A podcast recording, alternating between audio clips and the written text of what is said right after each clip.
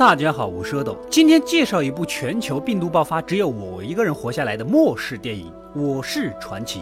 故事开始，电视上就播出了人类试图控制病毒用来治疗癌症的采访，似乎很成功。然而，画面一转，来到了三年后，纽约市一片荒芜。我们的男主带着旺财，开着一辆一看就很贵的超跑，在路上打猎，结果自己的猎物被狮子给先下手逮到了。男主不忍心杀这狮子一家三口，哎，只好空手回家。晚上睡觉呢，记忆回到了三年前，男主赶紧来接老婆孩子上车。由于所谓治疗癌症的。病毒人类根本就无法驾驭，病毒变异并扩散开来，整个纽约城即将被封锁，他必须马上接他们离开。等他研制成功了疫苗，再跟老婆孩子团聚啊！一觉醒来，男主依然开始做实验，所有的血清都没有效果，唯独有一只老鼠注射的某一个型号的药物，似乎使它变得没有那么强的攻击性。男主很惊讶，决定找个丧尸来做人体实验。开着车，路上遇到一栋被塑料袋包裹的楼房啊，肯定是用。来隔离这栋楼的病毒的，但是显然病毒扩散的一发不可收拾。男主像往常一样去碟店里租电影看啊，然后一栋一栋楼的找食物之类的，任何可以用到的物品。接着给车加油啊，去码头发送广播，让能听到讯号的人来码头找他，他将会提供食物、水和住所，大家一起也有一个照应啊。附加条件是只收女的，二十以内，以内，以内，以内，好吧，开玩笑的。这天，旺财跟着一只鹿跑进了室内，男主大。声阻止，但是来不及了。显然，丧尸喜欢待在这种阴暗潮湿的环境。这一进去是凶多吉少啊！以我多年来养狗的经验来说啊，其实狗狗的胆子很小，你拉它进去，它都不会进去。果不其然，在里面发现了一窝丧尸。男主带着旺财撒丫子的往外跑，有几个丧尸呢跟着男主跳出来，但是很快由于阳光的照射而死去。男主灵机一动，正好要找实验样本，就在这里面抓一个好了啊！设计好一个机关，随便放点鲜血做诱。诱饵就抓到了一个，但是似乎有一个丧尸对男主抓走自己人有一点生气。不管那么多，先带回实验室。哎呀呵，还是个女的，胸部起伏，呼吸急促，体温非常高，典型的感染症状。男主注射了血清样本，然而毫无用处。失望中又回忆起了过去。男主啊，送老婆孩子，准备乘坐直升机撤离。桥上也挤满了想要出城的人，但是统统都被拦住了。此时，所有连接外面的桥呢？都被军方给炸掉了。一架失控的飞机撞到了自己老婆孩子所在的直升机啊！男主眼睁睁的看着亲人死去，你就说吧，天空那么辽阔，这个飞机还能正好撞上，你说气不气？回到现实，男主依旧每天做同样的事情，同样去码头发广播、游泳池钓鱼之类的。突然在路上，他看到了一个假模啊！问题就在于这个假模明明是自己常去的那个碟店的门口，怎么会出现在这里啊？整个纽约根本就不会有活。活人到底是谁做的？走近一看呐，原来是个陷阱，男主被吊起来晕过去了。眼看太阳快下山了，此时从楼房的破窗口里走出丧尸 BOSS，带着三只受感染的丧尸狗。男主赶紧逃跑啊！虽然打死了丧尸狗，但是自己的旺财被对方给咬伤，男主也没有办法救，抱着旺财在他变异前亲手杀死了他。第二天，男主依然来到碟店，对着假模道了个别啊！此时此刻看到这里，我才明白你为什么老来这家店了啊！后面的影片果然很火爆啊！但是这里食物短缺，营养容易跟不上。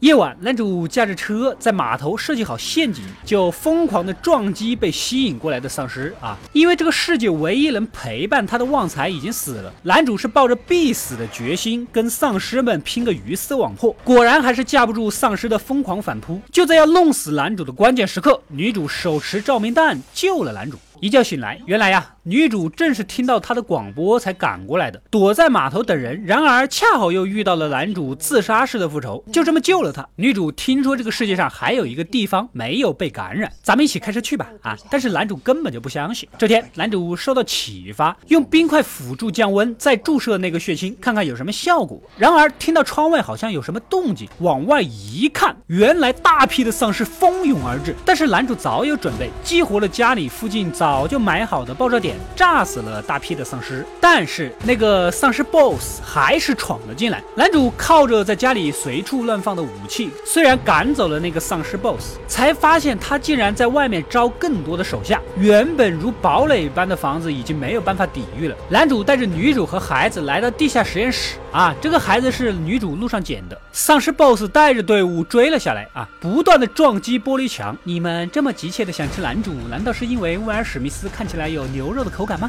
此时丧尸 BOSS 在玻璃上画出了一个蝴蝶。男主一想啊，这不就是跟那个女丧尸身上的那个纹身一样吗？啊，难不成这个女丧尸就是他的老婆？顿时有一种西门大官人被武松追上门讨说法的感觉。看到这里，男主壮起了胆子，老老实实的打开玻璃门，把女丧尸给送了出来。两个丧尸稍微亲昵了一会儿，丧尸 BOSS 也看男主态度还可以啊，还比较诚恳，就带着小弟们离开了，留下惊魂未定的三个人。第二天，男女主装好行李就开车离开了这里，前往那个传说中的人类最后的聚集地。